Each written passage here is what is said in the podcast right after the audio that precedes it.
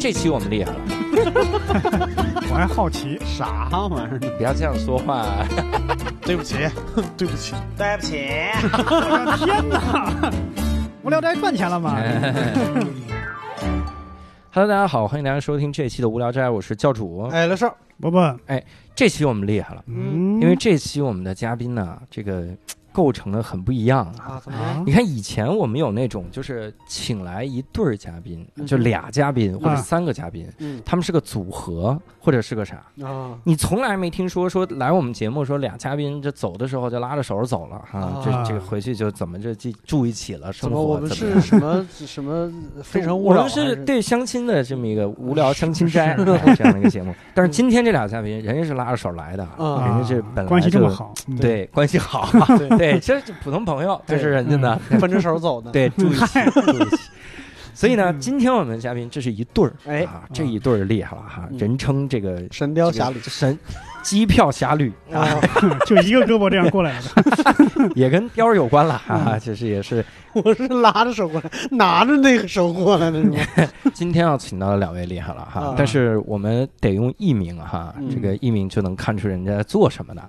首先啊，第一位嘉宾，这个我们要诚挚的跟嘉宾道歉了，就是人家嘉宾投稿的时候啊，嗯，那是无聊斋刚公布我们可以投稿的时候，你想的是什么时候？啊，所以这个收到稿件的时候，应该是去年五月份，去年一九年五月份就投了。嗯，哦，我们现在播出的时候就是一二零年五月份，我们就给人拖到这个时候了哈。哎，但相反，这反而有好处是有好多话能说了。嗯所以我们请当初哈现现在已经不做了，在嗯国际机票做后端研发的小吴同学。哎，各位听众，大家好。哎，你看，是听名字就像做后端研发的，不知道为啥，嗯主要是名字一一听不像做这个国际机票前端了哈。嗯我们给你整个前端，我们还请到了之前做国际机票产品经理的哦，Tina，听听这名字啊，Hello，大家好，我是 Tina。啊是用中文啊，还嗯。真是。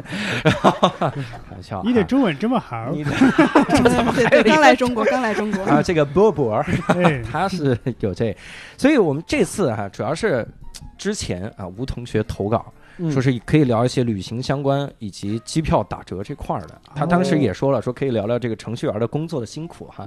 但我一看到机票打折，我说谁要听你们辛苦？程序员有什么很辛苦的？程序员有什么赚辛苦？那么多，你告诉我打折才可以，是我们才辛苦啊，嗯是这种想法。所以今天呢，我们其实也可以聊一下哈，嗯这个教教各位嗯一些个机票的小技巧，以及其实我们可以聊一聊之前订机票一些苦难史哈。嗯你，说到这个，其实我有很多的苦难史，因为嘉宾之前整理了一些他这个能聊的话题的时候，他其中说到了几句，我发现字字都戳到我的痛点上，嗯 我他娘的，妈的，全是我的误区。就是 小吴连连续两个脏话，小吴说说这个东西的时候，他说。尽量不要因为这样而去怎么怎么样，我就是因为那个而去怎么样的那个人哈 明。白？那我们今天可以聊聊，但是我之前也收集了一些听众的这个问题啊，嗯我们可以先来简单的回答几个问题啊哈，嗯然后直接答听众们，看看两位能不能承受住这个考验啊哈。第一个问题还挺有意思的，就是买机票的时候，逃生通道的这个座位怎么选？这个其实我知道一点哈，但是我想听听两位这个专业人士的意见。如果我们非要选逃生通道，咋买？嗯早点选那。我说一个最简单的吧，啊就是比如说你是航空公司的金卡会员啊什么的，你就嗯打电话让他给你留着就行了。哦，咱们以后能不能不说这种 这种所谓的简单啊？那我跟你说个最简单的，你可以坐自己私人飞机走。就是啊，嗯然后，然后一般来说的话，你都可以选择，比如说早到一点哈，早到一点机场，然后去那个值机柜台那块跟他说一下，啊就是那个我要逃生通道。对对，我要我要紧急通道那块的一个位置，那块位置比比较宽敞一些嘛。对对对，嗯腿能放的特别的宽对，是吗？啊对，六兽是吧？是是，然后那个人说不好意思，你跟我说这话一分钟之前有个人打电话预定了，金卡用户金卡。对，哎，那那通道可就几个位置嗯。那个通道是这样的，就是首先啊，我我听过一个版本，他说啥呢？说你必须到那儿值机的时候，嗯，他才能确定你能不能坐那儿。为啥？他要对你的体力做一个评估，就你得特壮，嗯，像六兽这样的往那一站，我要逃生通道没问题，对。吧，您就得坐逃生通道。您有没有跟您体重相似的，然后坐在这个飞机的左边，维持我们飞机的这个平衡？你们俩各坐一个，是这样。以前我很瘦小的时候，我上嗯大学的时候，我一百二十斤，大一的时候，我买机票就不给逃生通道，啊，就太瘦了，嗯，就感觉拉不开，就是这。问题是我我有一点觉得这个有点谣言，就是我也见过有老太太坐那儿，做啊逃生通道。对，嗯，那就是就机长对于这个极为自信，说是。咱们这绝逼开不了，让老太太坐。是，值机柜台那有个哑铃，老太太你举一下，能举可以，我也做，我我做过那个逃生通道，我当时有点害怕，嗯，我当时对自己体力做出了过高的想象啊，我特别害怕，我一戳就门打开了。哎我第一次坐那儿的时候，我还紧张，啊。就是空姐告诉我说，您要帮配合打开这个，有的时候需要打开。啊。我说没问题，有没有什么手册什么的？然后我研究研究，我说这玩意儿怎么打？我一路上我就盯，我说这往左边掰一下啊，嗯这个往右边来一下，就想这然后种事儿。开始等飞机怎么还不出事儿？对但是其实那个那个地方没那么大的好处，不能放行李，嗯嗯，就是你的行李不能放腿上嗯什么的，放地上也不行。嗯而且有的时候空姐就坐你对面，啊，就是空姐啊空姐也坐那儿。嗯你你飞机刚落地，嗯你想掏出手机，那是道德的谴责。然后 空姐就盯着你说，我们滑行期间不能打开手机，啊 你就只能蹲在那儿哈嗯。这是第一个。你跟他说我其实就想加你微信，嗯。这个我们这个没听出来人家国际 国际机票这个 这个专业性哈，你就告诉我们应该努力工作，努力的吃，努力的吃哈。嗯，听教主刚刚说的那个，他他说那个空姐坐对面那个应该是个大飞机，一听就是。啊是对对吧呃，嗯然后那种大飞机的话，其实逃生通道不一定好，因为它啊有可能不能往后仰，因为我睡觉的时候可能会会把那个座位往后往后仰的，因为它逃生通道得保证人可以随时过去嘛，嗯对对对所以逃生通道那块的那个座椅的话都是直直着的，对，啊，就跟空姐儿那是一样的，是吧对吧？差不多哎呀，嗯。这要十几个小时，那完蛋了。嗯一般来说，大家如果是比如说去长途旅行那种的，确实需要一个脚那块比较舒适的位置的话，就可以在航空公司官网那块看一看。一般来说，可以花个比如说一百块钱去优选这块的一个座位，嗯比如说选个第一多排啊，花或者一百是吧？对，，多花一百。嗯哼，去值机的时候去就多花一百去提前选呃那个逃生通道那个座位，或者是第一排的座位。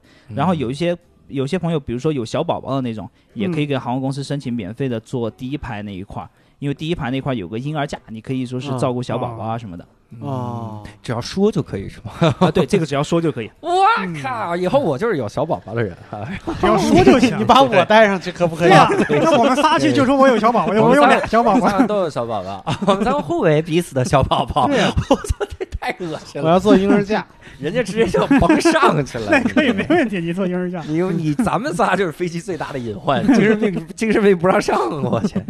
还有一个哈，听众嗯有的时候特别关心这个事儿，这个事儿我觉得可能问机场的会更好，不知道两位知不知道哈？呃，乱扔登机牌儿会不会暴露个人信息啊？会，还真会啊！很明确。嗯，挺好，你这么解解读，哎，它能暴露啥？我我以前扔，它上面就我的名字呀，对，上面名字还有一个叫做叫做电子客票号，嗯叫 e-ticket number 那个、那个客票号的话，其实在那个就是售票那个系统里面是根根据这个客票号可以查出你的身份证，哇，嗯然后然后网上一些其他的渠道可以根据这个身份证再查你的手机啊或者什么的，就基本上你的整个信息都已经暴露出来了。我靠，嗯那登机牌应该怎么处理？烧了？就就包括很多人不是喜嗯欢出去玩的时候拍一个登机牌，然后说我去哪儿哪儿哪儿玩了。其实那个拍的过程中，那个二维码暴露了。对号码所有的，就只要有人能知道怎么查，其实都是被暴露的，哇，就是没没有那么简单。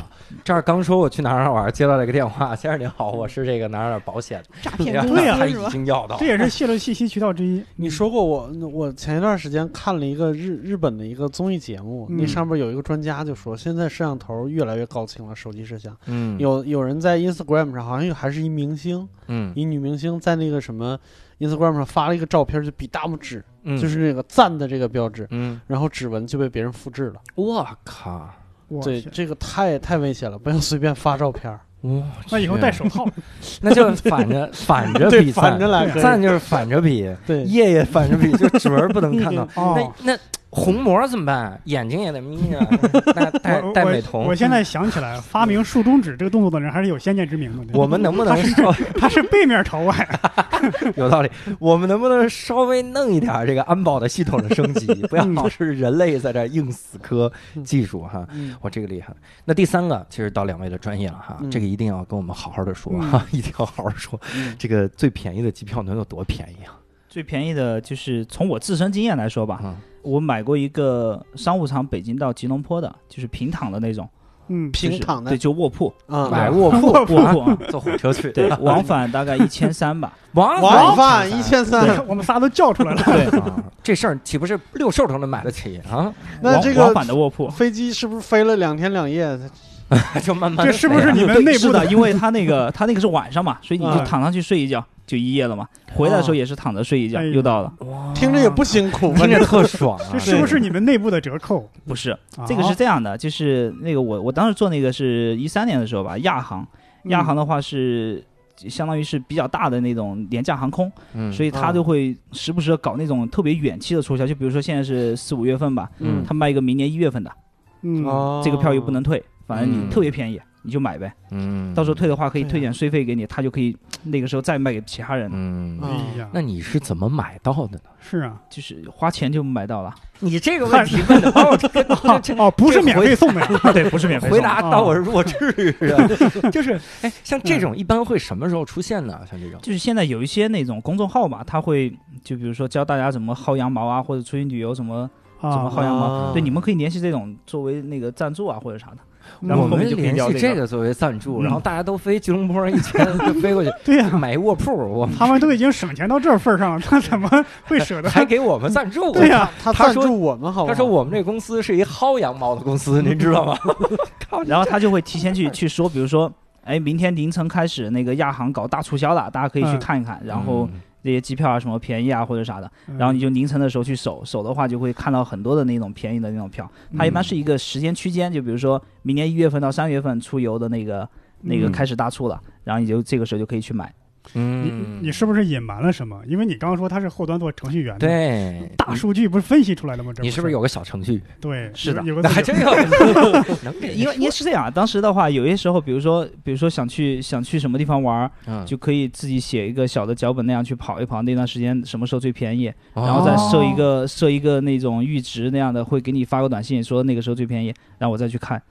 我靠，你是相当于自己给自己做了一个爬虫是吗？对那那块儿其实对用户也是开放的，啊，用户也可以去去写个小爬虫去爬的。用户也可以写，但大部分用户没这个写的能力啊。对，你是可以写，但是对呀，你能不能写，这是一个，对这是便宜的。我我还见过那种，就是会有很便宜的头等舱之类的。呃，会有，哦，就是呃，你你你指的头等舱是头等舱还是商务舱？我靠，你看这就是又又问到我以前那个盲盲区是吧？以前我就觉得头等舱和商务舱都一样的，而且有的时候我会特同情那种就是那个小航空的那种头等舱、商务舱。就我一进来之后，我发现他他他就是 就是八个帘，子是吧？啊就是一个帘子遮住，啥也没有，而破凳子，你这也没有自己打的那个小台灯，你这嗯牛逼啥呀？我就坐那儿。我曾经有一次坐飞机，有一明星坐那儿，嗯我都不知道他是明星，一小男孩儿长得挺帅的，我不知道，真不知道是谁。嗯然后在就挤在那个特别可怜的那个头等舱那儿，嗯我说这这就是说明星，然后机飞机上都在讨论，因为我们那个飞机也不大，啊，大家会有他们传言。只说“明星”这俩字儿，不知道这人叫啥对，大家就说好像有一明星，一共就有明星，四个人，啊，明星，前面有位明星，我怎么知道他是明星？当他嗯下飞机那一刹那，嗯我靠，无数人就真的是围着他，然后就大喊接机，然后打着牌子，我就赶紧看牌子，我是谁呀？也没看到牌子是谁。他们喊的你没听见，牌子写的你也看不见，你这咋知道？但是一堆人就围着他，要不就通缉犯，就是他来了，抓着他。我说我靠，我跟明星一个飞机。嗯从此以后，我一跟别人说，我说你知道吗？明星那他妈挤在那个前面，特朗普就那种嗯那种。那你没去翻他登机牌什么的？对，我就想看你丫登机牌出示一下。对没，看一下他身份证啊什么的。我怎么那么讨厌我上这飞机？但是像那种舱，那个那个应该叫普通商务舱是吗？就是小飞机的那种前面是吗？。对，呃，其实就是从价钱卖的那个钱，头等舱也有，商务舱也有，但是从 就那个对有有些时候他会卖头等舱的那个价钱，但是还是坐那块儿。那这个的话，其实小飞机的商务舱什么都没什么意义，就是宽板凳。对 耻辱耻辱舱，耻辱舱嗯就是坐在这儿。那头等舱和商务舱，咱们分分开问啊。啊这是你看，我以前也说，我真不知道商务舱、头等舱的区别啊。呃，咱们先说商务舱吧。啊商务舱就是那个座位特特舒服，能放倒，能放倒也是就卧铺呗。有卧铺啊啊。呃，我先问一个问题啊，这个可能要露怯。商务舱我能一直放那个位置，什么叫一直起飞放降落的时候我能一直躺着吗？呃，理论上是不可以的，理论上是不可以的吧？有些有些航空公司的话，它那个空乘不是这么严格，如果我是金卡，这个应该不行，因为他们有 有自己的内部的管理规则，嗯就是他们一个 cabin crew 的有一个那种类似于客舱乘务长那种的，他会看到，如果你这个区域管的一个人在起飞降落的时候，你没有去让他去调频的话，嗯可能会可能会有一些处罚吧。啊，但只要他说完你，他他走过去以后，你特别困啊什么的，你照样调下来，然后就可以睡。啊，他只是起到告知的义务，是吧对 它没有挺好。那像这种仓能能有多便宜呢？这种仓的话，或者如何能定到这种便宜呢？那个上次说的那个那个吉隆坡那个，就是算是这种吧。啊，躺平了睡，对，一千三四往返。对对对。嗯然后那平时我们，比如我我哪有那么多机会去吉隆坡？我想我想稍微稍微就这种平躺的到底是商务舱还是头等商务舱商务舱商务舱舱，像那种飞机的话就没有头等舱这个区域。啊然后有头等舱的，比如说国航的一些七四七，嗯就是那个天鹅的头的那种飞机，嗯它就有一个区域就是真的是头等舱嗯啊。那那个头等舱就是有那种就像一个小小棺材隔间那种的，啊我是吧？这个比喻你要这么 要慎用啊我就不想去头等舱了，我小包间儿对吧？对，然后那个门还可以关上，还真是关。啊然后一般的话，那个就是如果是商务舱的那个平躺的话，它没有多宽，你一个人躺下去就差不多了。像六兽这个身材，估计躺着就两边的肉还会压着一点。哎，对。你看看，但是如果是说滋出来就可以对，了，如果是头等舱的话，那就不一样了。啊真的那样头等舱的话，门儿关不上了，别名正言顺的看躺着。对啊，名正言顺的躺着，就对完完全全不存在空姐敲你门说把那座位调直，把你床调直，也会。呃也会啊，我对都头疼。就像这这个还有一个航空公司的那个头等舱会更牛逼一些，那个是新加坡航空，嗯，它那个头等舱是那样，就是它可以给你搞一个双人床出来的那种。嗯，我看那个电影《摘金奇缘》，我们都没看过。我看我看过《摘我都我都接不下去。对，摘金奇缘的英文就叫“疯狂的特有钱的亚洲人”，就是对英文什么玩意儿真的。他们是从是是从英国回新加坡吧？他们就嗯坐应该那个那个头等舱嗯，哎，只只有我们两个人看过吗？我看过哦，你也看过？三个人，看啊啊啊！咱们这些人都有文化的有钱不，我们只是想羡慕有钱人的生活。有钱人那这过什么样生活？想看一眼就得了。就当时我们两个去去那个东南亚结婚的时候，在那边办的婚礼嘛，当时就嗯想的是做那个新航的那个，你过去你一说这个，不会在吉隆坡办的婚礼？不是啊，那就好啊，在一个海海岛上。做哦新航对，然后然后因为确实太贵了，然后就没没做那个。商务舱。嗯，我靠，你这么牛，你为啥不挑一个这个打折的时候结婚呢？我这个话问的太欠揍了，这都没法婚姻生活也想打折吗？是这样，这个算命先生得算一个什么黄道吉日？对啊算命先生有一爬虫软件，他们跑了一下。对，但是你们两个现在是产业一条龙，你们为什么不在就是自己结婚那一天自己做一套打折票呢？这首先你得有个航空公司，哎呦我天对，这这里我我补充一下，这个可能是很多就是朋友不理解的一点，嗯就是呃，有手里有票的只是航空公司，啊，就是所有其他卖你的，就是你去搜的那些网站也好，嗯它其实都是一个代理，嗯对就它就像农夫山泉一样，它它没有任何的它，是搬运工，它是真的是个搬运工，而且它还不搬票，它是嗯。搬数据，它只是哦告诉你这个东西卖多少钱。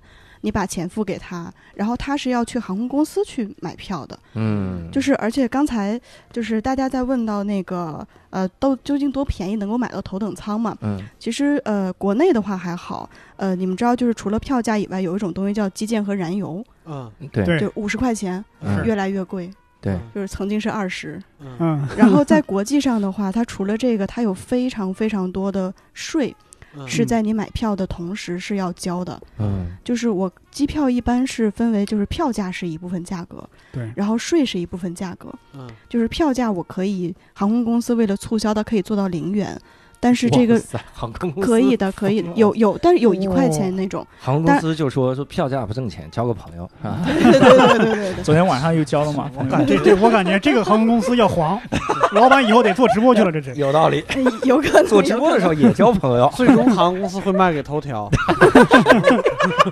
我们期待一下头条收购这个。航空公司老板代购小龙虾去了，这对，什么玩意儿？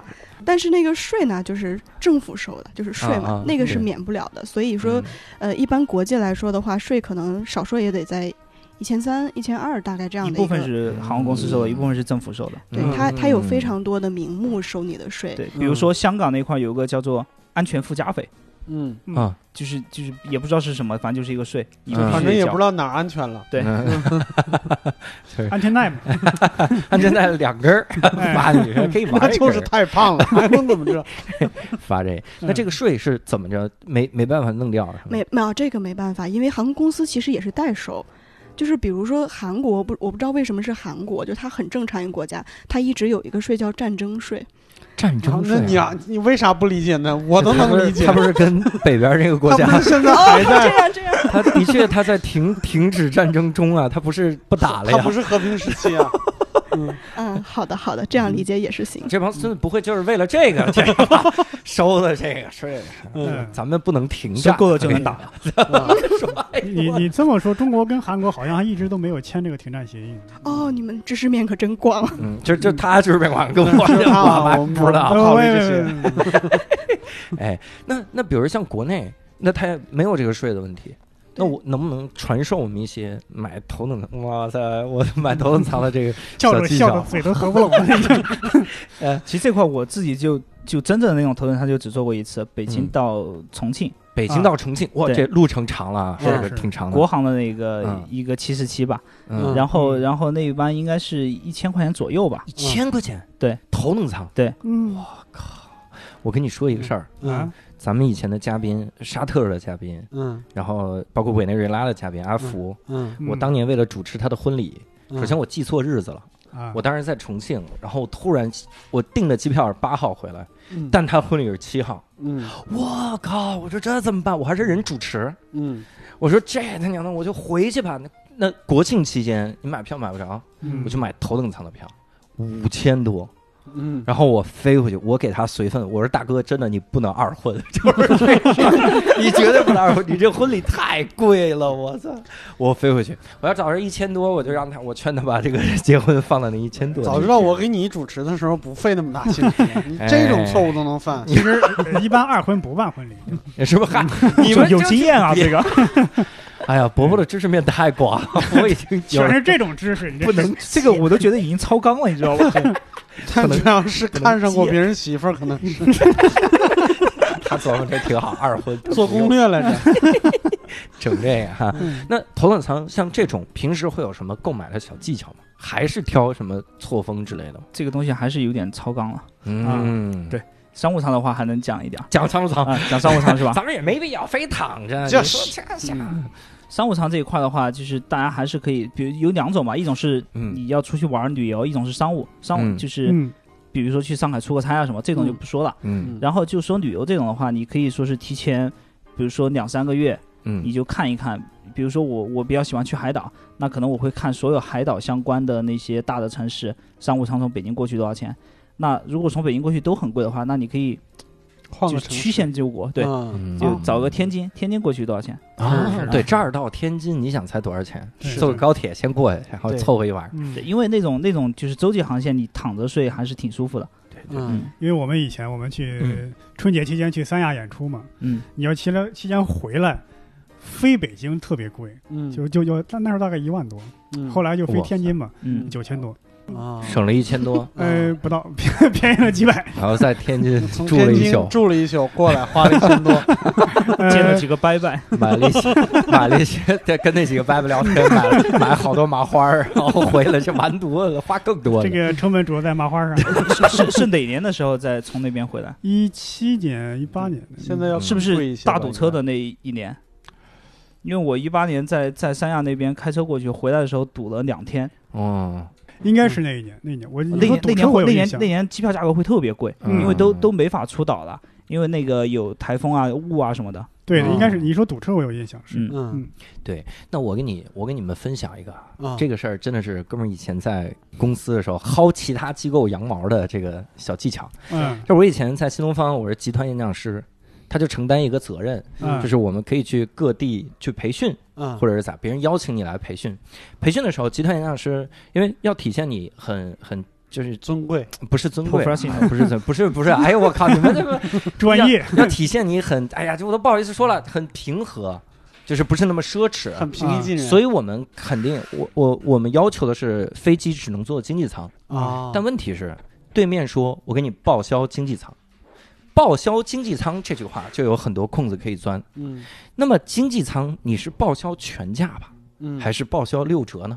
嗯。他不可能给你打电话说刘老师，欢迎您来我们这个地方培训啊，嗯。那个买经济舱的时候买六点七折那个，我们给您查好了。这事儿我们也干过，对，你看他如果要报销全价就有意思了，嗯因为很多的商务舱打折它会打折，嗯它打了折之后比那全价还便宜，嗯。嗯。所以我就买了那个，买了那个商务舱。嗯。然后这个最厉害的就是，当然我同事说的哈，以前同事说的，我得跟两位求证一下，说行程单上不写舱位，对方一看还是说这个价格，然后他一查说，哎，当时的经济舱全价比如一千八，嗯。你这一千六百四，嗯。哎，还给我们省了点儿哈，这个刘老师飞的，然后他就能给你报掉。我用了好多次这样来测，哦，行行程单上写仓位吧。行程单上是有仓位等级，我去他娘的！我操！我说后来就没有培训，就比如说，比如说那个仓位，他会写 会写个勾仓。哦，对呀，但是这个那勾仓的话，会会，他如果要去查的话，啊他是能知道这个勾仓是商务舱的。嗯，但是但是对你懂的，啊，嗯我出卖了我的信任，我给他就不在上面面写头等舱或者经济舱嘛，他只是写他的那个代号嘛，啊。呃，但说看你对这个飞机有多了解。财务应该知道吧？这个这个应该能看出来对一般的财务都不知道。啊。你想想啊，财务一天忙这么多报销，他他管你什么？只要价格是够的就 OK 了。真的，我靠，听了这期节目不就知道了吗？哎 有多少财务会听的？反正我也不在西东堂。呃 顺顺着教主这个我说一下，就是包括像很多听众朋友可能经常会北京、上海出差这样的，嗯，那那个现在的那个全价我忘了，就是两年前的全价是一千二百四，嗯。那很多时候商务舱价格是会比这个低或者是差不多的，嗯，所以大家如果提前买的话可以看一看。另外，如果假设公司就说我报不了商务舱了，你你必须要是经济舱，那大家也可以看一下，比如说国航这种的话，它有一个叫做超级经济舱，就是会比经济舱要宽一点、舒服一点，吃的也要好一点，可以优先登机啊或者什么的，嗯。价格和经济舱的一模一样，哦，只是说你要提前一点买。是这个超级，我以为超级经济就是特别超，级经济，特别不行，行李舱旁边给你，行李舱里放俩座位，就坐这儿。了。就给你放个行李，放倒了，坐坐坐这儿，哎，我我我见过那种就是嗯。靠金卡来买票的，嗯。但是买到了经济舱，普通经济舱，嗯。就坐我旁边的。然后我就想，我看你有多尊贵啊！这嗯金卡上来，空姐先跟他打招呼：“嗯你好，是李先生吗？欢迎您乘坐。”嗯我说：“我是刘先生。”嗯，不重要。空姐找刘先生垃圾，然后李先生金卡。嗯 但是他唯一的享受的是啥？这我一直想写个段子，到时候我说完，六叔给我改啊。嗯然后这个啊你到时候交给我这个稿子。他唯一尊贵的是什么？快到的时候跑过来说：“李先生，我们这飞机马上就要到了，大概落地的时间呢是十点三十分啊。OK，呃，非常感谢您的乘坐。”然后就走了。他应该先说刘先生，你给我把耳朵闭上。对呀，我说这他妈你也没让我堵耳朵，我听到了呀。我说李先生，十点半到啊。李先生在那困的，我说十点半，羞辱李先生啊。所以这可能就是他不会买哈，他应该用金卡去留逃生座，逃生座位逃的是我，躲开那个那个空姐应该跟他说悄悄话，对你光能看到嘴型，你不知道说的啥。对，呃，或者空姐。我这儿也没法比划手势啊，空姐空姐，然后他还得会手语。李先生说懂了懂了，嗯，就是李先生，一会儿我发微信告诉你，你下飞机打开就知道了。嗯下飞机说现在十点半了，啊，这俩有病啊！那我你看还有一些小技巧要问了，这个我们就开始问了啊，啊因为有的时候我们有一些出国的这个这个嗯需求哈。嗯如果我们去国外的话，我们是买单程便宜还是买往返会便宜？呃，往返一般来说百分之九十五吧，都会比单程便宜。为啥？呃，因为航空公司它的飞机也是这样去飞的，就是往返这样去飞的。嗯，你买单程的话，有可能他回来那边他就不太好去获客了，所以他会认为这个旅客往返的话，我会给他折扣稍微优一点；单程那种的话，我就贵一点，因为他可能就就一锤子买卖或者什么的。嗯我跟你说一个往返的好处，嗯。这真的是哥们儿当年悟出来的。嗯。这个，如果你飞一些国家的航空的时候啊，你去比如嗯国航啊，嗯。你很漫长九个小时的时候，你真的是要看大量的电影的。嗯。你看大量电影的时候，有的时候你不不想局限于英语国家，嗯。你想看一些法语片、德语动画片、这是什么经验？葡萄牙语动画片，嗯看这些哈。嗯坐国航有嗯中文字幕，啊。你回来的时候，他妈的做什么美国的航空，嗯，坐什么各种什么阿联酋航空，嗯，妈的，就连个中文字幕都没有，有英文字幕已经不错了，有的连他妈英文字幕都没有，嗯，你就只能听声儿。你说这几个小动物挺好的，然后挺好，他们觉得啊，OK 啊，怎么这兔子喜欢那个老虎是怎么，就只能看这种东西。这是我以前觉得往返的好处，啊，嗯就是要多买这种往返的机票哈。所以要去学新东方啊，这样你嗯回来的时候你就可以看得听得懂了。那我要学多少个语言？我 他都是新东方老师我了，他都听不懂。我每个语言都要学，我为了一小兔子，我他妈学个德语，我所以刚刚刚说到往返的话，还有这样的一种情况，就嗯举个例子啊，我现在要去一趟洛杉矶，嗯呃，我要去过去办事儿，我就我就想坐单程的，嗯那你可以不妨查一查往返，有可能往返的票比单程更便宜，嗯有这样的情况。我我明白你的意思了，两张比一张往返的比一次还便宜。，对，是的，我靠，这个是我要好好查查。我什么时候？嗯我先查查我什么时候去洛杉矶。这个还还有另一种情况，就是说，假设你要去洛杉矶，嗯那你你不妨查一下，你到纽约，在洛杉矶那块儿经停的那种，经停一天以上的，你可以取行李，有可能比直接到洛杉矶便宜。你买我我想两段票，洛杉矶不是在美国西边儿，对啊，纽约在美国东边儿。对啊，所以说你买到纽约的话，有一些是先到洛杉矶，然后经停过一会儿，然后再到纽约，对吧？这个时候我在洛杉矶黑下来，是的，哇然后就会便宜一些。哦，然后钱返了，我 就再也去。我的确是便宜了一点儿啊，那能能这么干？可以可以。真能这么干啊？对这个之前我们还专门做过类似的需求，就是说客户用用户收那个北京到洛杉矶，可能我们会去多查一些，找到一个特别便宜的，嗯并且是他在那边可以下飞机可以走的那种，然后卖给那个用户。啊哦，其实对航空公司来说挺好的，嗯你花的是纽约的钱嘛，嗯对呀，那我还宽敞点儿。航空公司不允许这样做的。是吧？对，那也挺好哈。我的我的理解是对航空公司稍微好一点，比如刘先生这个洛杉矶下来之后，他就可以正大光明说：“李先生，我们这个到纽约啊是十点半。”这刘先生终于不在了，您可以听这句了哈。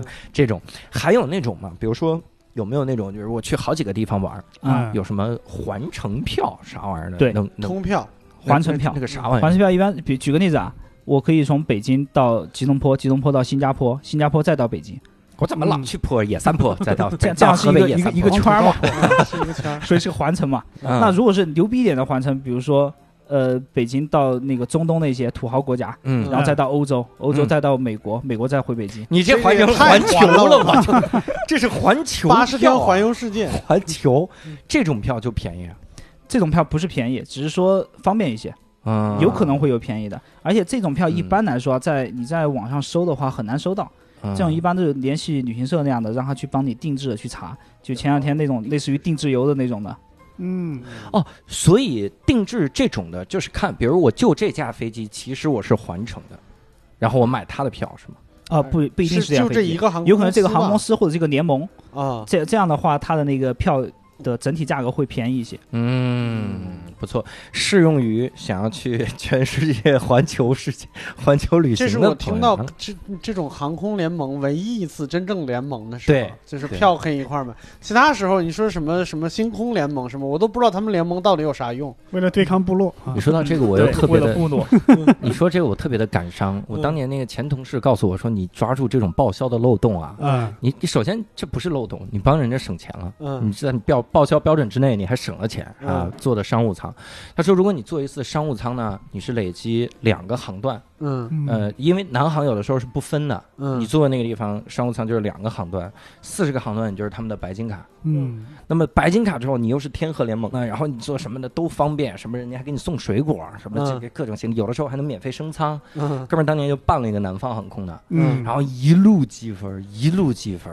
切就在离开新东方之前，都就差那么点儿。我心想，我咬咬牙，我他娘的这两年去一趟吉隆坡，我去一趟吉隆坡，我这个商务舱我飞过去是吧？嗯弄了，就在我快收集齐的时候，南方航空退出天河联盟，生怕我能蹭着人福利啊！嗯然后就为了盒水果，你瞧哎呀，这公司太省了，我自己买一盒水果带上去好不好？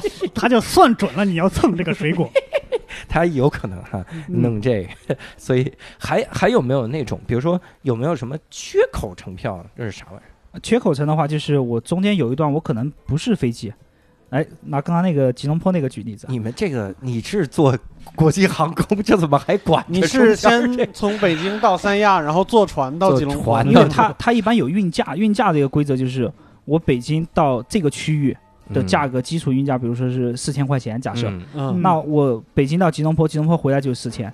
那这个区域的话，如果包含比如说槟城啊或者什么的，我可以北京到吉隆坡，吉隆坡坐个火车或者自驾去槟城，槟城回来可能也是四千块钱，嗯这样就就不会说是你买两个单程这样会贵一些了。嗯，哇，好多知识点哈。还有一个问题啊，这个也要问一问了。比如，那如果我在国内呢，或者或者我选航空公司这种，有没有什么小技巧？国内吗？给我们推荐几个，就一听就很便宜的航空公司呗。春秋应该算是比较便宜，但是那个那个我做过一次，体验太差了，上面卖东西啊什么的。春秋航空，对 对对对对，好像是到一半会吆喝，就像以前的火车对，似的。感觉坐绿皮火车的感觉。对，绿皮火嗯车什么卖袜子啊或者什么的子弹头，那个飞机航模啊，啊，对，飞机航模，飞机航模现在好多其他航空公司也在卖了。发现利润还可以哈。，对，上次做海航，海航估计是快没钱了吧？他也在是那个飞机上卖什么航模啊或者什么的。嗯就是国内的话，就廉价航空没这么多嘛，而且这个市场说实话不是特别。不是特别火热，所以嗯国内的话，就春秋航空会是比较有代表的。然后特别是春秋，它不光是国内，它还飞日本的一些航线，也是天津过去，会特别便宜。然后还有在西南，就是我我是南方人嘛，在西南边陲有一个叫九元航空，九元航空，对它是只在西南边陲吗？我也不知道没坐过，啊哦，只听说江湖传闻，对九江湖传闻元是哪个元？嗯，一一块钱的那个块，九元。航 一空块钱的那个快，九块钱航空，航空不挣钱，交个朋友。对，交个朋友。西南边陲在成都附近，就是一个公司，他好像 base 是在贵阳，它哦对。它真的能九元，呃，真的是有九元的。九块钱的票。对，那航空公司现在已经倒闭了吧？它关键是它九块的比较少啊，啊，还有啊它还有九十九的，啊，还是九百九十九的，啊啊，就是我我沾九元，我这个票啊只按九元卖，九元起，九啊九九元起，这就跟没一元也可以。这就跟没说一样，八块钱也没啥利润是吧？啊，对，交个朋友，我一航空公司，我的票肯定是九块钱起，这不是废话，我应该能猜到它是九块钱起。嗯。这种，那那种航线一般能飞哪儿能九块钱呢？一般支线航线会比较多一些，嗯。就是你都压根没听过名字的地方。啊啊，我懂懂了懂，我做过一次那种联航，嗯。我从从长沙嗯，坐到张家界，嗯，叫幸福航空。幸福，一点儿也不幸福，对。真的破车，这是破我的梗，坐破车去了吗？那个航空啊，两边还带螺旋桨，就那螺旋桨暴露在外面的。你以前啊看那发动机是装在一个壳里的，嗯。它是暴露在外边的，我就感觉像那种双层那种，但是你把着那个棍儿，哎呦，有点就有点像那种，像乌海那边，就比如说飞飞呼和浩特，就有那种通勤航空。听节目是真听的，很多啊，就是把我底儿掉哈。飞呼和浩特、乌海飞呼和浩特，或者包头飞乌乌乌市，包头飞乌乌海，对，还有特便宜的航空。对而且那种通勤航空好像都没什么人，嗯，因为我们那儿人少，对不起，那他开这航线干啥 就是要证明我们有。就要促促进中国航空业的发展嘛。啊？哎，那那种廉价航空会有什么弊端吗？会有什么不舒服的地儿吗？服务会差一服务各方面吧，就是比如说不能带行李啊，不能带行李。呃，有些是他说没有行李，有行李的话，如果你提前买了还比较便宜，嗯如果你当场在那块买的话，可能比你机票还贵。就你机票三百块钱，当时你提了一个二十公斤的行李，嗯，就可能那个行李要八百块钱。我靠，二十公斤的行李就这么？那他允许一般带多少？呃，允许一般的话，比如说五公斤、八公斤都有，我出去，我出趟旅个游，我带五公斤的行李而且经常是在那个登机口门口拿个秤在那块儿，啊！你要先放上去，然后如果嗯。超过五公斤什么，就让你补钱或者啥的。对我见过一个很流氓的这个廉价航空，嗯，我不能说是哪儿，我真是不能说是哪儿，嗯。因为这个大家一听肯定能听明白。如果你在北京去一个小机场坐的话，嗯，就能坐到这个航空。明白，这航空特别牛逼，嗯。所有的航空公司规定你的行李箱的容积嗯。是有一个长宽高嗯。这个这个东西的，嗯，对，它的长宽高的比例跟别人不一样。嗯。也就比如说啊，我比如好像是多少，我有点忘了，比如五十、六十、四十，长宽高哈。嗯它那个我也是，我仍然是这么大的容积，但我规定的是你是五十、五十、五十，就类似于这种。嗯，我靠，你正常的行李箱没有一个能通过他那个口的，对这个时候他就要收费。对，我靠，它就是所有的行李箱都收费，嗯除非你就不带行李，带个包、背包。这种空子也就只能以前钻了，现在是没有什么用的，因为你说的那个特别小的机场呢，嗯，离市区也很近，你只要站在机场门口叫个顺丰就解决了。叫个顺丰寄过去啊，对啊，第二天也到了。很好。啊、我们这期节目就是让我想起一些痛苦的回忆。我为什么我还那个时候说妈的这笔钱给你们啊，老子又不是没有钱，咋也不来你们这个地方。对但是我估计你去那个小机场的年代，顺丰没有那么发达。嗯，我这是前去去年还前年还去，顺丰已经很发，顺丰都有自己的飞机。那个那个小的机场的那个航空公司的前身其实是中国军队，对嗯所以他的飞行啊幸亏，我没说那个机场。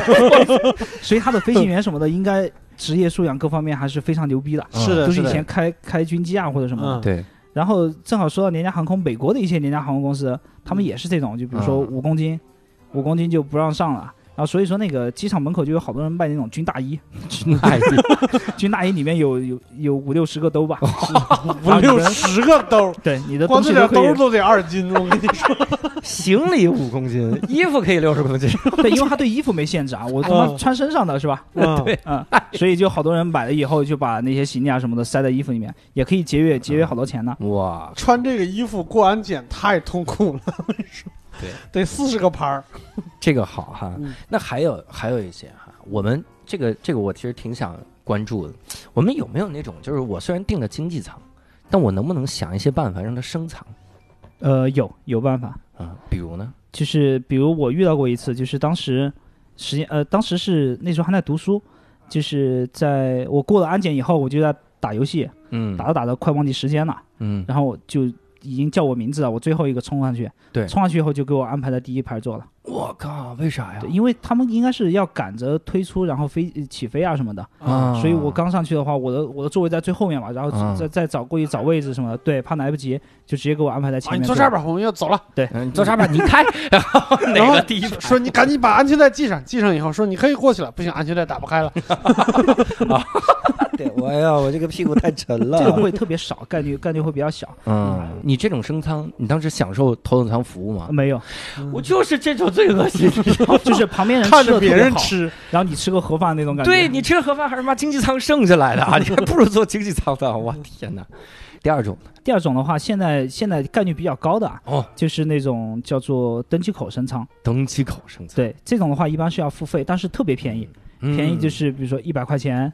两百块钱这样的，嗯，就是呃，很多航空公司它有它自己的 APP 嘛，你可以说是上去注册以后，嗯，在登机口那块你可以看一下，就是现在有没有登机口升舱的名额，嗯。有的话，你就可以买一个，然后在飞机上的话就可以说是坐商务舱的位置，嗯，然后这个这个是要花费一部分钱的，然后还有一部分可能不太花费钱，但得撞运气，嗯。撞运气的话就是你晚晚一点到机场，嗯，然后这个时候你办登机牌的时候就有可能是它超售了，超售就经济舱全卖卖完了，嗯。那这个时候就不得不给你一个商务舱坐，哦，这种是很爽的。哎哎，如果如果我运气特别不好，嗯，它超售的太多，就是商务舱也卖完，了，连商务？舱也没了。那就悲剧了。那要么就是下一班飞机，要么他就给你安排个酒店坐明天的。我靠！我以为就说这机长旁边还有一位人，给你搬一马扎儿啊。这个你享受的餐饮啊，跟机长一模一样啊，你就也学机长说：“我减肥。减肥。我有一次登机口升舱，我也遇到这个问题，就我发现后来升舱的好像几乎都不享受这个服务，”嗯，就都不享受。我我好像超售也不享受，对，一般，但是如果还有富余的话，是会给你的。给我一份饭。对对对嗯那我就这么劝头等舱的呗。我说哥们儿，你这身材不应该吃这么多，这多油啊！跟他聊，那香槟你不得点两杯吗？给我一杯。你就在机场河谷自己买一份儿就行。我有一次登机口升舱，啊，给我激动的哈，嗯我说这他妈有钱人啊，贵族，然后我就拿着这个行，哎，你你想啊，这个时候我登机口升舱能激动成这样，说明我已经怎么样了？穷。离开新东方了，就 是 没人给我报了。我 我当时我心想，妈的，老子又恢复到往昔的光彩了啊！我要坐在那个那个头等舱的闪贵宾亮的位置休息室啊，嗯贵宾休息室，我把那沙发搬到门口，然后我羞辱每一个去经济舱的人，啊多爽！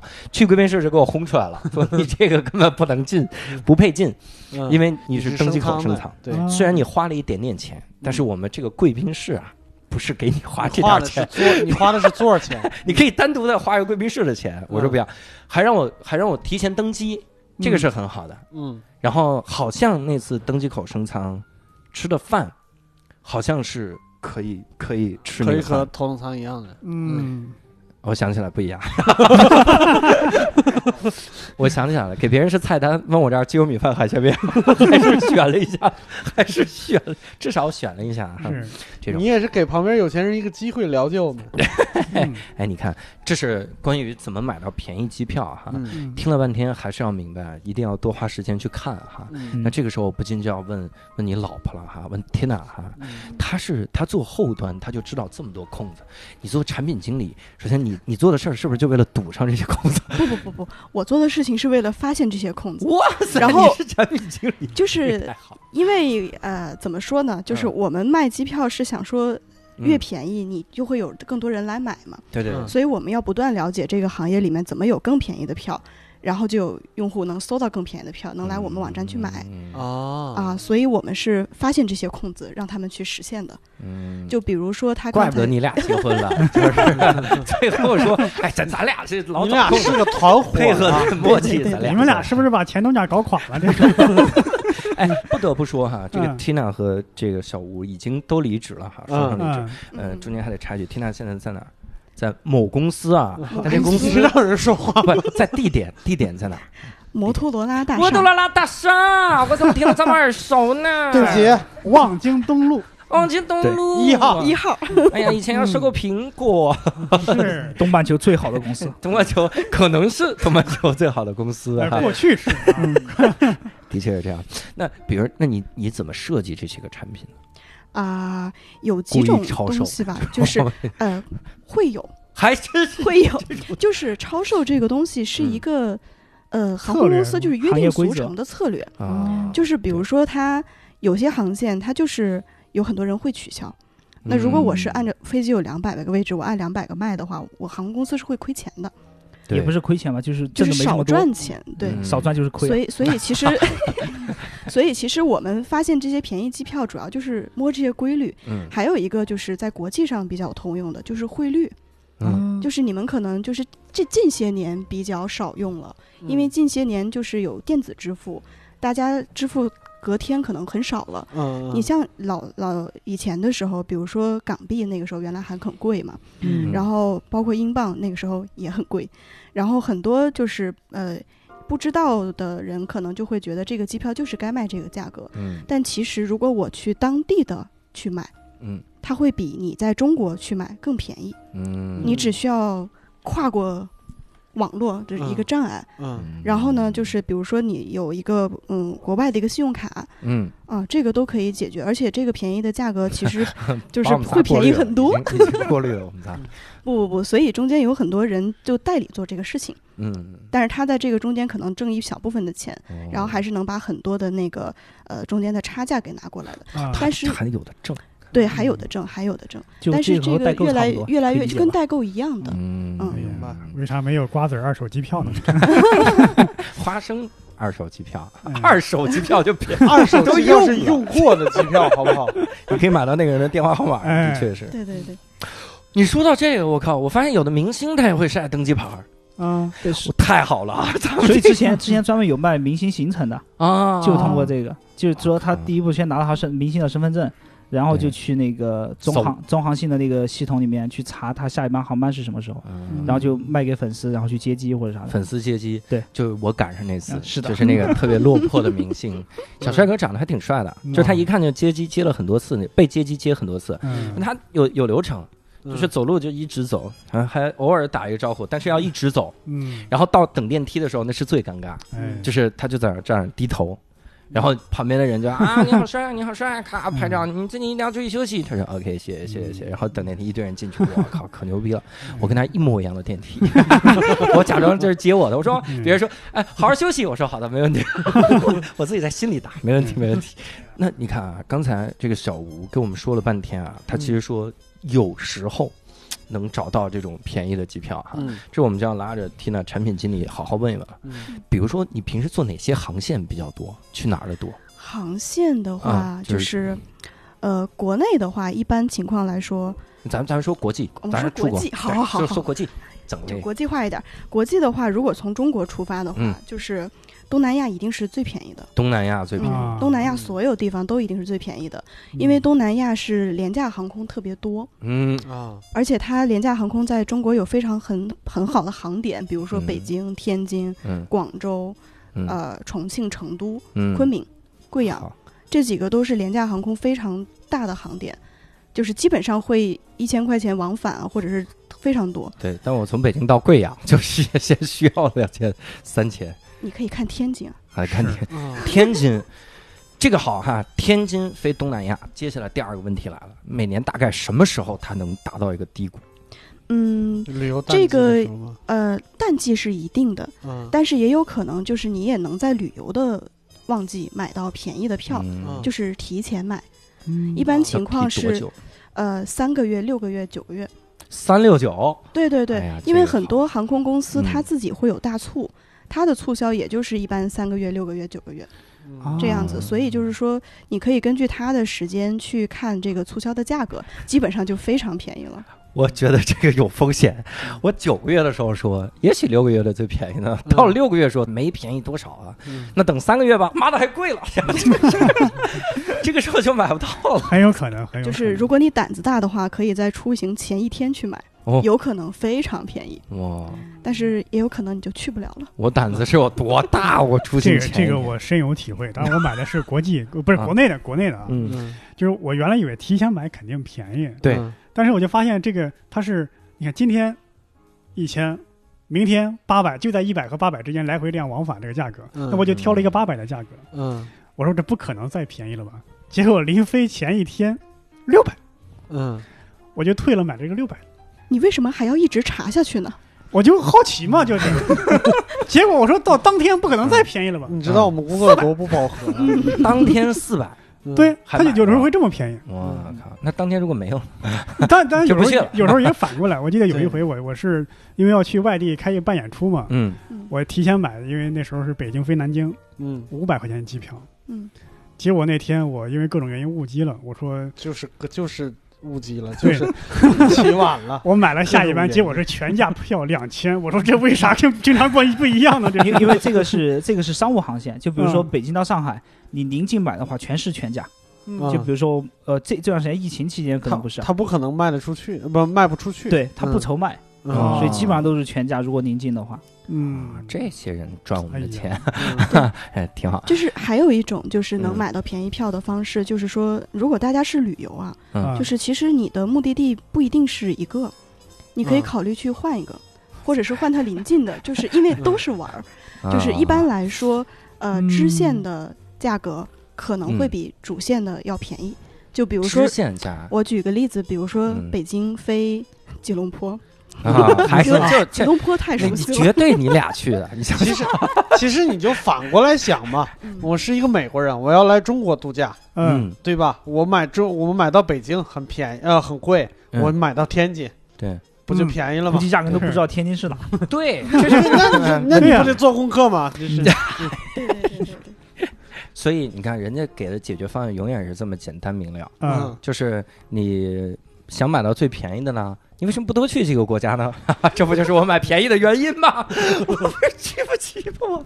这种哈，那还有我之前听小吴说了哈，嗯就不一定是最便越便宜越好，是怎么着？啊，是这样的，就比如说北京到上海这块来看，嗯就是它的全价票，可能它的累积的里程啊，各方面的话都特别高。嗯，然后有些航空公司会出个九八折的票，就嗯便宜个一二十块钱吧，但是它累积的那个里程啊什么的，就是没有这么高，甚至于是没有。哦，啊他就为了弄掉这么点儿里，程，是的，好家伙，这些资本家万恶啊。真是 我们怎么回事？我们一边挖人家漏 洞，我们是他们的打手吗？怎么能这样呢？资本家什么时候不变坏？就是我们变成资本家的时候。哎，啊有道理，有道理啊！哎期待我们成为资本家。哎，那些里程能能有多有用？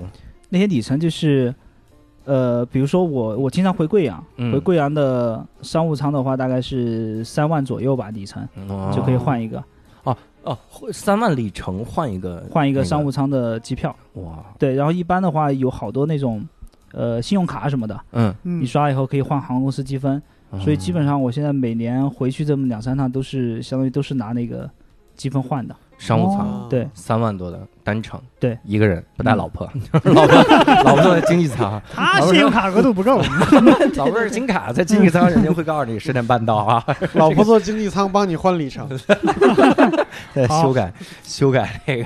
哎，那你在你们你们在工作期间会有什么嗯比较印象深刻的事儿吗？听说你俩都是因为这个工作认识的。嗯啊，对，这个是印象最深刻的。对，缇娜在那缇娜在那设置漏洞的时候说，为什么我设置的每一个漏洞都有一个人能发现呢？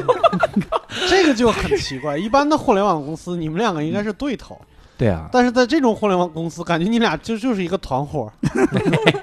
就是团伙儿哎，你俩咋认识？就在公司就撞见了。啊，啊。以后我问问题啊，还是希望能说出一些故事。Tina 这把你撞伤了吗？没有没有没有，当时体重比较轻。啊，也是也是因为当时也是做他的一个需求吧，忘了是啥了。嗯，然后然后也觉得哎，这个产品经理好像脑袋还挺灵光的，不像其他的就说都说不懂。然后你看还是对头，你知道吗？只不过碰到了一个特殊的。嗯对，然后呢，然后你就在代码里面加了很多爱心什么之类的。对，然后后面后面就聊着聊着聊着就就聊上了。哇塞，挺能。聊啊你。嗯你一般会做他的什么需求呢？他当时是负责你是负责哪块来着？呃，我我来说吧，就是嗯，看完了回去跪搓就板。呃是是是这样的，但是一开始我做这个事情呢，是我之前的有一个人就是离职了，嗯，我是嗯接的活儿，然后那个时候是实习生嘛，就是啥都不懂，然后就开始去问，然后就他是那个需求当时对应的一个开发，嗯，就是是这么认识的。嗯然后后面呃要提到做什么需求呢，就是我想起来做什么了。他那个时候是做 AV 的，你们知道 AV 是什么吗？呃，到对知道 知道吗？真的知我道吗？们知道的那个不一定是对，是的，Air 呃没事，哦就是那个 Available 还是什么？就是机票这个行业，就是唯一一个是我们可以直接谈 AV 的，就是在公司里面大谈特谈。嗯，AV 啊，就就人家公司听到听到开会那边开会说啊你这个 AV 不准啊，那个我这个 AV 好一些什么的，就这样的。哦。我说头等舱老拉帘子，就是。肯定是里面的这个东西，哎 有点，就是在机票行业，AV 这个东西就是代表了最重要的事儿吧，啊。就说这个这个航班这个舱位有多少个可以卖，啊啊，available。对。Available，对的你们对对的。你们一个好歹也是你至少 A E 吧，这不是跟因为结尾因为那个就是机票这个有个全球分销系统叫 GDS，嗯。它里面查这个东西就是一个命令 AV 什么啊什么东西，啊所以这个整个行业都说这些东西是 AV。对，嗯。所以你当时在做一个这个 A V 的这个产 AV 的。一个系统，一个系统，哇嗯塞，叫做这个 J A V Bus，我 知道的太多。我没听懂，我没听懂，没有没有接不上。看到我迷茫的眼神了。嗯是是这么个系统，嗯，然后就就撞在一起了哈，嗯做这个对。哎呀，跟你们一个小生活小技巧，当别人说你怎么认识的时候，不要提 AV 这个。我们是通过 A D 认识的。做一呃 做一下这个东京飞加勒比这个航线的，哇塞，不过这个也是很知识面很渊广，知识量非常渊。你要没有是一点积累什么知识？呢？这是你嗯我也不太懂，不太懂嗯。他你但是你一般嗯 得懂，知道这个嗯。哎，那比如像工作期间会有一些失误，还有啥的吗？比如有有没有因为你的缘故导致人家 客户占着福利了啥玩意儿？这个倒不是说因为谁的缘故吧，就是、呃，这个行业里面，就是反正当时我做的时候，确实有个比较大的失误，哦对，就非非常大，就是感觉已经要死了，我靠！嗯就是一个晚上赔了两千万。哇啊塞，对对对这不就是你现在离职的原因吗？对对，这这就是我离开的原因。你还去了摩托罗拉大厦，你接以下来是不。是也不能坐飞机了？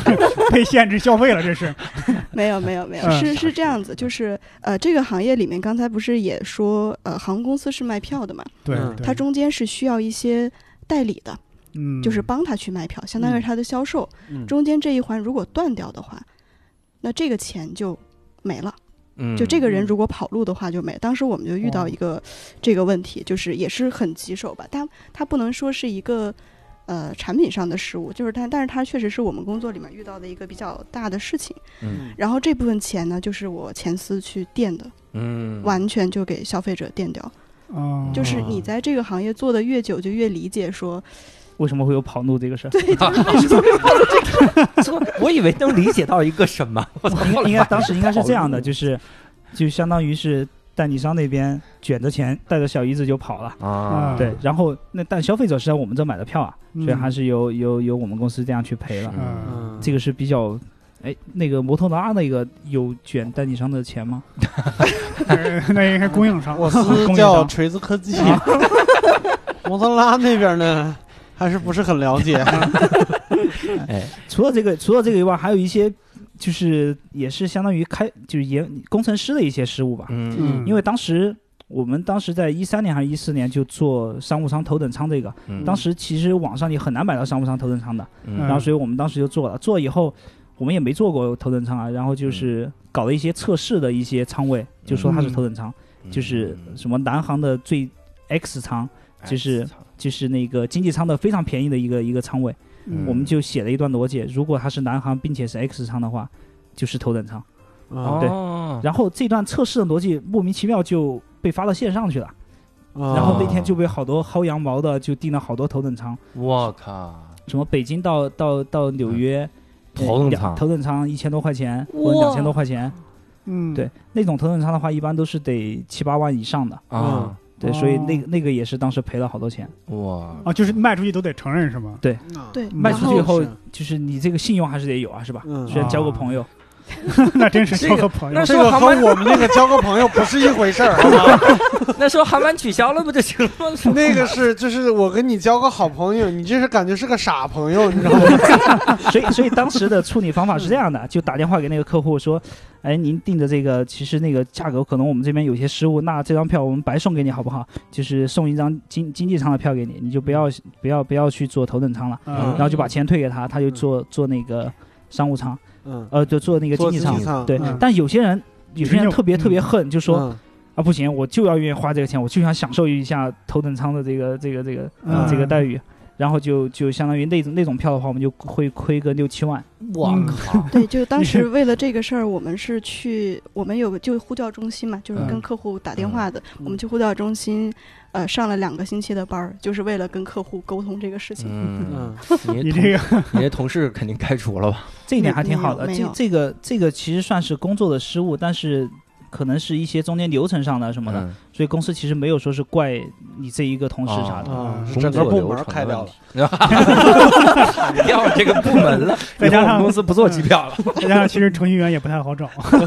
对，所以当时我其实出过一个事儿，我出事儿以后，我操，我心特别慌，我就问嗯一个也是玩的好的那个，经常就是之前长长前辈嘛，嗯我说这个钱会让我赔吗？嗯，然后那个同事就是扭过头来跟我说。那我这个负责广告的一天一两百万，我哪他妈哪赔得起啊？所以那个时候我就放心了，就可以大胆的干了。哎呀，我就怕你这个播出来之后啊，有两个负面影响。第一个负面影响就是你们在失误的时候，那个客户就是我死活不退，反正我可以不退。第二个影响就是程序员之后我随便写以后 出现这个不用我赔。首先第一啊，人家不会再失误了。第二啊，这个程序员随便写，会有一个产品经理知道这个失误，给你把揪出来哈，后端能给你看出来哈。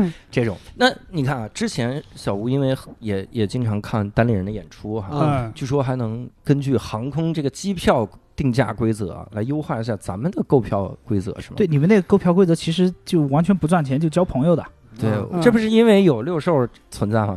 我 们六兽走到哪儿，我们朋友交到哪儿，啊，嗯。就是因为因为因为我之前有家里面有一个转票的群，嗯。嗯那个都是好多之前买了后面去不了的。嗯，因为像你像有一些演出的话，可能刚放出来一两天就没就没没有票了。我嗯。我的呃，你的是吧？这个，我赶紧插这句话，我得假装这个，是。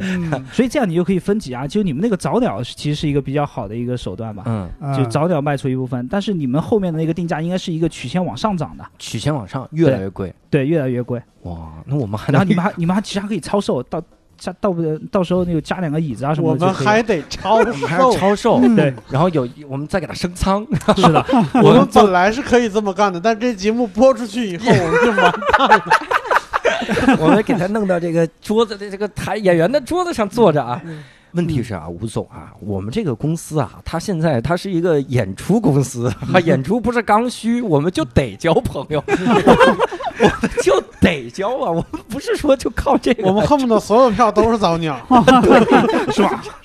这个你刚刚说这个你们就算准了，肯定会有人退票，所以嗯都是要超售的嘛。嗯那也肯定有那种你超售真的所有人都买了这个超售的票，就没有这么多座位，对吧？对，这不是就就给他留的加椅子，啊，加椅子，加椅子，对。嗯。那嗯。加椅子还不够怎么办？给你加段子。先生您好，您虽然买加椅子不够，加段子，你是站在门外边去给他单独讲。先先生您好，虽然您买了周六的这个单立人的演出啊，但你明天晚上来，明天晚上没演出，但我们一人给你讲一段子，有没有 加我围着你讲。有没有加椅子还不够的？就你你要知道啊，那个就是操售这个事儿还是得有一定尺度，你不能无限的超。对，呃小吴想说的就是，这个公司啊还得要脸，就是不能你他妈一百个人的座位，你卖五百张票，我们那个之前做发布会的时候，最可怕的事儿就是超售，嗯。就最可怕的事儿都是超售，因为基本都是剧院，哦你加不了椅子，嗯，它座位就那么多，所以你们有的票是打折售，折售。所以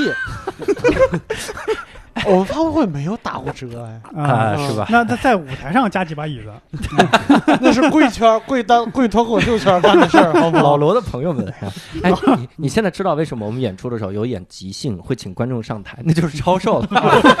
那一排都是超售的是吧？哎，一共就二十多观众还超售了，哎，你说 这事儿哈嗯，哎，我们聊了这么半天航空公司钻空子这个事儿哈嗯，但是其实还有一个事儿，这个我也想听听这个小吴的经历哈。嗯就是听说之前还有驾电动车游中国的这个这个事迹是吧？啊，对，之前有两次吧，哇塞，你第一次没充上电是吧？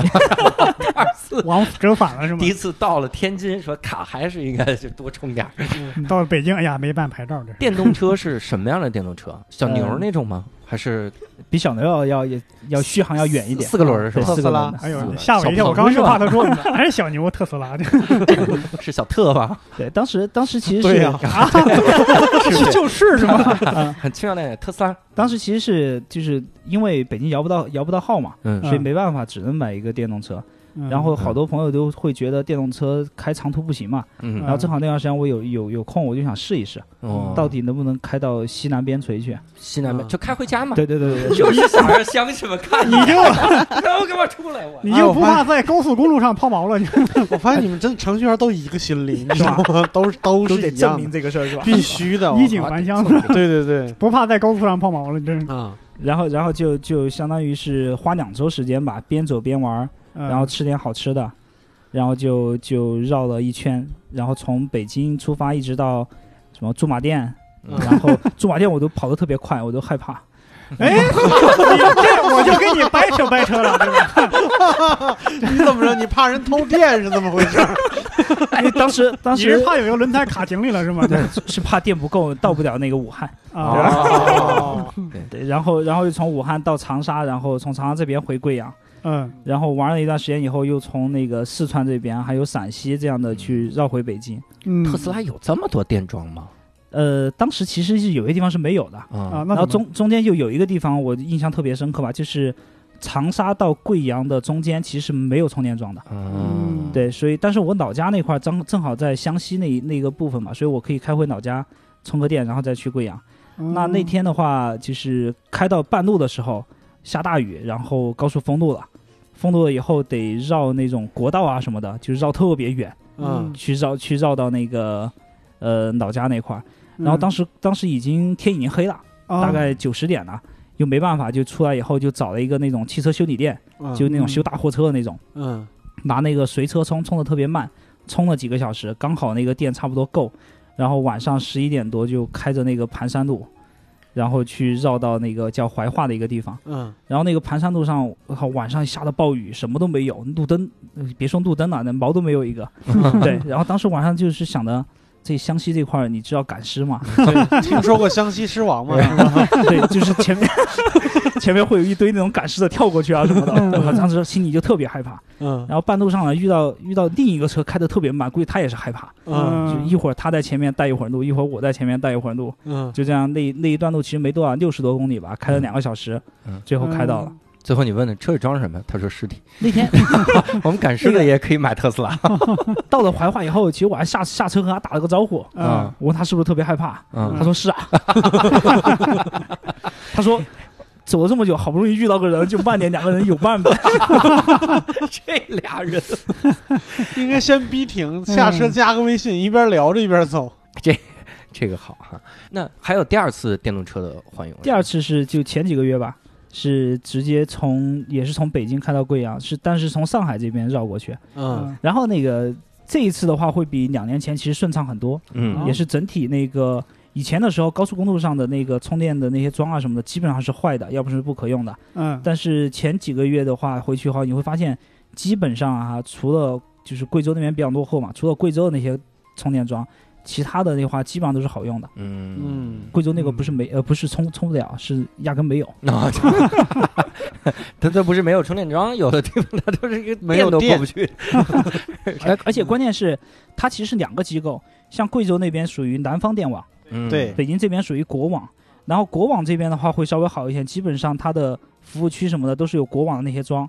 嗯然后南方电网那边好像据说只有那个广东省那一块会覆盖的比较、比较全一些，嗯对，因为南方电网计算价格比较复杂，是吗？嗯，因为阶梯价格嘛，那样那样多好啊！是是好，但是你你在那儿充一会儿，啊你不知道你是哪个段位的那啊个价格，对，就你问问他比较，复杂。问问他平时工作是什么啊？人家就是研究阶梯价位。对，这个时候就得看产品经理了，他才不研究呢，是产品经理研究好吗？他来定需求，嗯还是这个阶梯价位弄这个。所以你看啊，这个整个的这个各种环游的经历啊，嗯还有这个升舱的经历、薅羊毛的经历，有没有那种就是薅烦了？好烦了，我啊就是冲着头等舱去，对啊然后嗯反而人真是个奇怪的生物，太有钱也烦，薅羊毛也有薅烦的时候。不是薅烦，是薅反了，薅反哦了，薅反了，让人家把羊毛薅了。我以为薅反了。哎呀，不想占便宜了，最近。哎呀，薅羊毛把自己毛薅了是吗？买点全家的吧，啊，会有那种这奇怪的经历。呃，我倒是有一次那个也算是薅反了吧，对，就是我这个词用的不对啊，不要纠结这个词。当时这样，当时在上海出差，然后买了星期六下午的飞机回北京。嗯嗯呃，然后七八月份经常出差的朋友会知道，上海那边经常会有那些雷阵雨啊或者什么的，嗯，然后就航班取消。嗯然后我那航班就取消了。但是那天晚上我那个我外公是呃从国外回北京，我必须去接他，因为一个老人家，嗯所以那个时候没没招了。我一查了一下，好像只有一两班飞机能飞了。嗯然后那两班飞机的话，只有头等舱，六千块钱左右，五六千块钱。嗯，我想到也不能，我还是个孝顺的孩子是吧？啊，不能让我以为老人家老人家 自己开车回来吧。在机场啊，然后我就买了一个那个五五六千的那个上海到北京的机票，嗯然后我买完以后就退房，就就去机场。那个时间，他那个那个飞机已已经飞了，其实看时间，嗯但是他会他延期了两个小时，嗯所以我过去能够刚好赶上。然后我到机场的时候，在办登机牌的时候就会发现不对，那个人让我去那个就是另一个值机柜台，什么值班主任那个值机柜台那块去办。嗯我一过去以后，那个人就拿了一份协议让我签，我当时就懵逼了。嗯然后他就给我解释说，那个因为你你一直没有值机嘛，然后来晚了，我们的头等舱的话，因为今天也是好多航班取消，嗯所以头等舱这块的话，有其他的那个飞机的客人已经坐了，然后现在就没有那个头等舱了，然后就就你坐机长腿上吧？就给你换到经济舱嘛。啊，当时我想我操，太好了！当时 没经济舱，嗯我要有经济舱的话，我肯定就买经济舱了。要不是谁从上海回来五千多块钱啊，是吧？五千块钱够跑好几趟吉隆坡了，你但是这个时候吧，你你还得表现出你非常生气，啊你说，就我是老客户啊，你们为什么还能把我的位置取消？就就特别生气。啊然后他就说那个要赔八百块钱，哎对我当时就想，哎呦，我这一张赚了。然后我就说，那我就说，不是八百块钱的事儿是吧？啊！是 对对对，那不退了，是我尊贵的问题那个的事儿执行经理，难道你还想要八百五？就大家是想的意思不一样。你说不是八百块钱的事儿，我心里面想的是是最好是能多给一点儿，是四千块钱的事儿。然后，然后他当时就那个嗯呃给我打了一个经济舱的登机牌，嗯然后盖了个章，叫叫做就是降舱的那个那个章。嗯然后我把协议签了以后，就当场数现金就数给我了。嗯对，数给我以后，然后我说那个这个差价这一部分，他说这个这一块的话，嗯就您到那个北京的营业厅或者是这边的营业厅，因为快登机了嘛，你就最好去北京营业厅那边退，嗯就是在机场那个售票的那块儿。嗯然后我就我就坐上飞机了。到了北京以后，他把那个差价的钱全退给我，我就相当于一张机票只花了三百块钱吧。嗯啊，比高铁还便宜。对，是的。然后第二天的时候，第二天我早上上班的时候，国航特意打电话过来，就是慰问，嗯，就是然后就说了一个这个真的不好意思，然后下一次你那个上海到北京的经济舱的话，我们可以给你免费升舱，升到头等。我天对所以所以我下一次出差的时候，我就我就特意去打电话给他，他又给给我升了头等舱，相当于是我花了三百块钱嗯，买了一张那个经济舱的机票，还送了一个升舱的机会。这还坐了头等舱。哎呀，我不知道为啥，他给我一个很不好的启示，嗯，以以后逮着机会就要小题大做，无故发火。这个嗯我的启示是，如果我们听众里边有国航的员工啊，嗯就是想知道吴老师的信息，只需要八十块钱，我就可以对对对，我 追杀他，好不好呃？不，这不是八十块钱的事儿，这是这是伸张正义，不是这个不是。你加二十，我替你追杀他。因为我平时感觉，如果对方的失误，我我这个人往往会很容易体谅对方，嗯只要稍微做一点补偿，我就让步了。甚至他没有补偿，口头上的让步，我就让步了。对不应该这样。对，对，你要要要表现出非常生气的样子。对，嗯对，说这真不是八百块的事儿。然后人家五千块钱退给你，不让你飞了，就你 那，你那机票上还盖了个降舱，对，嗯，那你如果让旁边人看到，比如在经济舱的时候，旁边人说：“哟，哥们儿，这头等舱降起来了，怎么就头等舱抽烟来着？骂脏话了，给你降过来了。”我们搞 AV 来着。因为 AV 怎么着？这是还是有结果一看，在经济舱旁边是自己媳妇儿。哎呀，这个是嗯哈嗯，我听我一朋友说哈，以前 以前我跟我朋友聊天的时候哈，这是几年前，他就说 几年前，他就说他跟朋友争论嗯。朋友说能在这个航空公司网站上买一些 bug 票哈，他就说不可能，航空公司怎么会有这种 bug 票哈？我演不下去，我一朋友就坐我旁边，他刚补充的，然后那你说有没有这种 bug 票呢？啊、这个其实？呃，其实你可以理解为是真实 bug 票，嗯就是说航空公司刚才也提到，航空公司在它会调价格嘛，啊，嗯它会根据自己的收益最大化去控制它每一个时间的价格，但是航空公司这个价格调整呢，它是由人和系统去完成的，嗯，就是在这个过程中，它的调价不是我们想的今天卖一块钱，明天卖十块钱这样去调，嗯。它要经过一个非常复杂的系统去把这个价格调到它想要的那个售出的价格。嗯。就在这个过程中，一旦有一个东西调错了，就会造成失误。嗯就是刚才说九元航空是卖九块钱，嗯，但是因为这个失误，有可能就会出来零元的机票哎呦，啊。但是这个才省了九块钱，我天，对你才省了九块钱，为什么这么激动呢？这个有啥激动的？就是这个经常会出现在那种长航线上，嗯，因为航线越长，它调的涉及的因素就越多，嗯啊人是容易出错的。啊，但是这个是一个可遇不可求的一个状态，就是可能一年有个那么几次，当然也有那么几个航空公司就是经常不小心，就是什么呃上海飞美国、嗯北京飞美国，经常有 bug 票，啊 但是呃可能已经被修复了，大家就不要想了。但是这这个过程这几这几个出错的人退休了，对对对，可能是退休了。哎呀，太可惜了。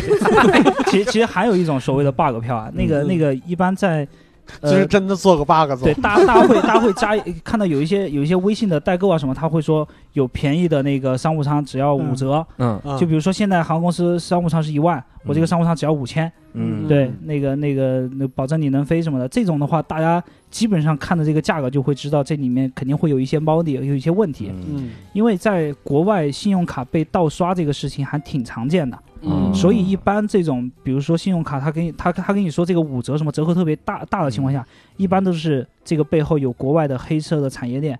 然后让拿那个盗刷的信用卡去给你买这个机票，这个是有一定风险的，有可能你在值机的时候就被抓起来了，或者是说啊你下了飞机到第三方国家那块儿去给你扣下了，嗯，因为因为这个呃银行一般都会有风控，他会发现这笔财这笔钱有问题以后就会去追，只要追到的话，就是后果还是挺挺严重的。嗯就是都是有一定概率发生。嗯，这就不是 bug 票了，这是对人生的 bug。这个就是黑就是黑产的相关的一件事。哦那几个搞退搞 bug 票那几个退休的人，咱们给他返聘好不好？呀，特别那个还挺挺良心的是吧？对呀、你琢磨琢磨挣点钱吧。你把他但是聘单立人了，你想干啥？但是这个事儿一般发生在半夜，嗯就是白天你正常工作的时候是很很少发生，可能半夜容人人容易犯困吧。对啊所以以前我们两个经常听说什么地方很便宜，就是半夜爬起来翻护照、开电脑买机票，哦就是发生对自己过好多次同行这么狠 尤其是你老公啊，就说我了解这帮程序员，就是我们干这个行业的，做了个爬虫在上面，监控那些人的脉搏。我们买到贵的机票会觉得非常的丧。就是我会比一般人丧非常多，觉得自己就是不专业，我知道它有能有多便宜，会觉得 特？别不专业。就是没捡着钱就觉得丢 了，对对对对对，就是这样。哎呀，我当初我们在游戏公司啊那些运营也干过类似的事儿，嗯，也是办，但是人家只至多能刷一下游戏币、游戏装备啥的。啊，那你们买机票会有员工价吗？没有没有。这这个是真的是没有的。所以你就哈、这对，所以就离职。了。对哎，这是什么原因？挺好，我还想我们以前虽然新东方我老薅羊毛，那你现在的公司有员工价吗？有你现在公司有员工价，我可知道他我一会儿加你微信啊。嗯对，好的有员工价。听众朋友们啊，我们这个什么公司呢？啊，只要你给我们打赏，我们就 对，哪个公司来找我们，我们就说是哪个公司。咱们这个不要脸的态度不不能再持续。对，呃，还有一点是那个给给各位经常出去玩的朋友一些小提示、小小提示吧，小贴士，小贴士吧。嗯，嗯小吴小贴士，对，特斯拉一定要充满电。对，不充满电的话，有可能跑不到。湘西没有狮王，对，湘西只有赶尸的。就是大家在有些时候要退票的时候，大家可以看一下那个退票的费用和嗯改期的费用哪个贵一些。嗯然后因为有个叫 open 票的原则，就是说这张票售卖了以后，一年以内其实都是有效的。嗯就比如说我买一个北京到上海，哎，我今天突然有事去不了了，嗯那我可以打电话给客服说我改成 open 票，或者甚至于这这张票就不去做。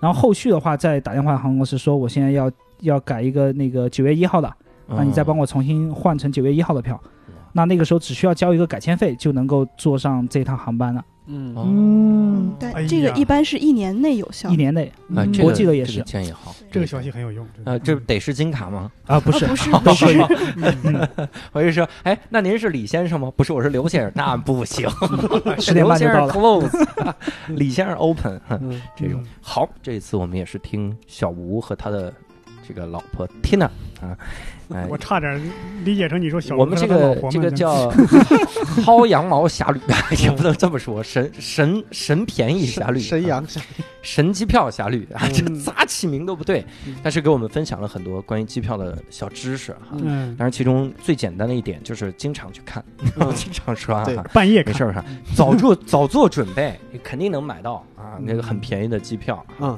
然后呃，早早点买单立人的票，因为嗯刚才两位看过单立人演出的也说了哈，经常一两天就卖完了。我们。要搞阶梯价格，哎，搞阶梯价格，好搞超售，有的那个嗯。哎，这搞超售，有的卖的慢的，我们就多多卖一会儿，六售了以后，我们就搞成两年 open 票，这反正也卖不掉。我们那个 六叔已经拿枪了，我靠！嗯、非常感谢啊，小吴和天呐能分享这么多关于机票的这个小知识哈。嗯当然呢，这个再次跟各位强调哈，我们说买到机票这件事情，嗯、不一定非要是非得买到最便宜的那个才最好。嗯咱们还是调整调整好心态，嗯别每次一买机票就最后变得说，就我必须得买个最便宜的才行哈，那你就变成了 Tina 的心态了，哎呦，这我这这咱丢了哈。也希望各位呃把这一期啊，咱们就当小知识来听啊，然后真不要老去运用，对不对啊？对对对因为这样会跟我们仨抢，薅阴毛也要歇一歇，然后我们仨也薅一薅。我们仨先来让这个羊也长一长毛吧，生藏你这秃了这。对吧？无聊斋我们也是可以到处去这个这个演出的啊，所以我们先薅。我们我们先薅，第一站就是吉隆坡无聊斋，无聊斋啊，我们吉隆让无聊坡都没有斋先薅。我们吉隆坡都没有听众，但是嗯我们呢就去吉隆坡先演，我就想体验一下一千多往返这感觉，嗯爽翻了。呃，再次感谢小吴和缇娜哈。嗯如果各位想跟我们再交流一些关于机票方面的小知识哈哎，包括有一些小问题也可以问哈。嗯嗯，但是他们已经不在这个机票相关的这个公司工作了哈。嗯。所以你问了可能也没啥用，我们就我们也只能告诉你啊，就说嗯嗯 那种。但是如果你非要问啊，也跟我们交流，可以加入我们线上的听友群啊，听友群叫无聊斋二零二零，搜这个微信，无聊斋就是拼音的无聊斋，搜入之后呢，我们就在这个群里来给你汇报我们仨去吉隆坡的这个巡演嗯商务舱的 感觉哈，跟各位简单的介绍介绍。一千二往返，一千二往返啊，你俩呃美，头等舱、嗯私人飞机就，跟买着了似的。哎哎有道理啊。所以呢，呃，非常感谢各位的收听，非常感谢小吴和 Tina 哈。好那我们这期的无聊斋就到此结束了，我们下期再会，拜拜。拜拜拜拜拜。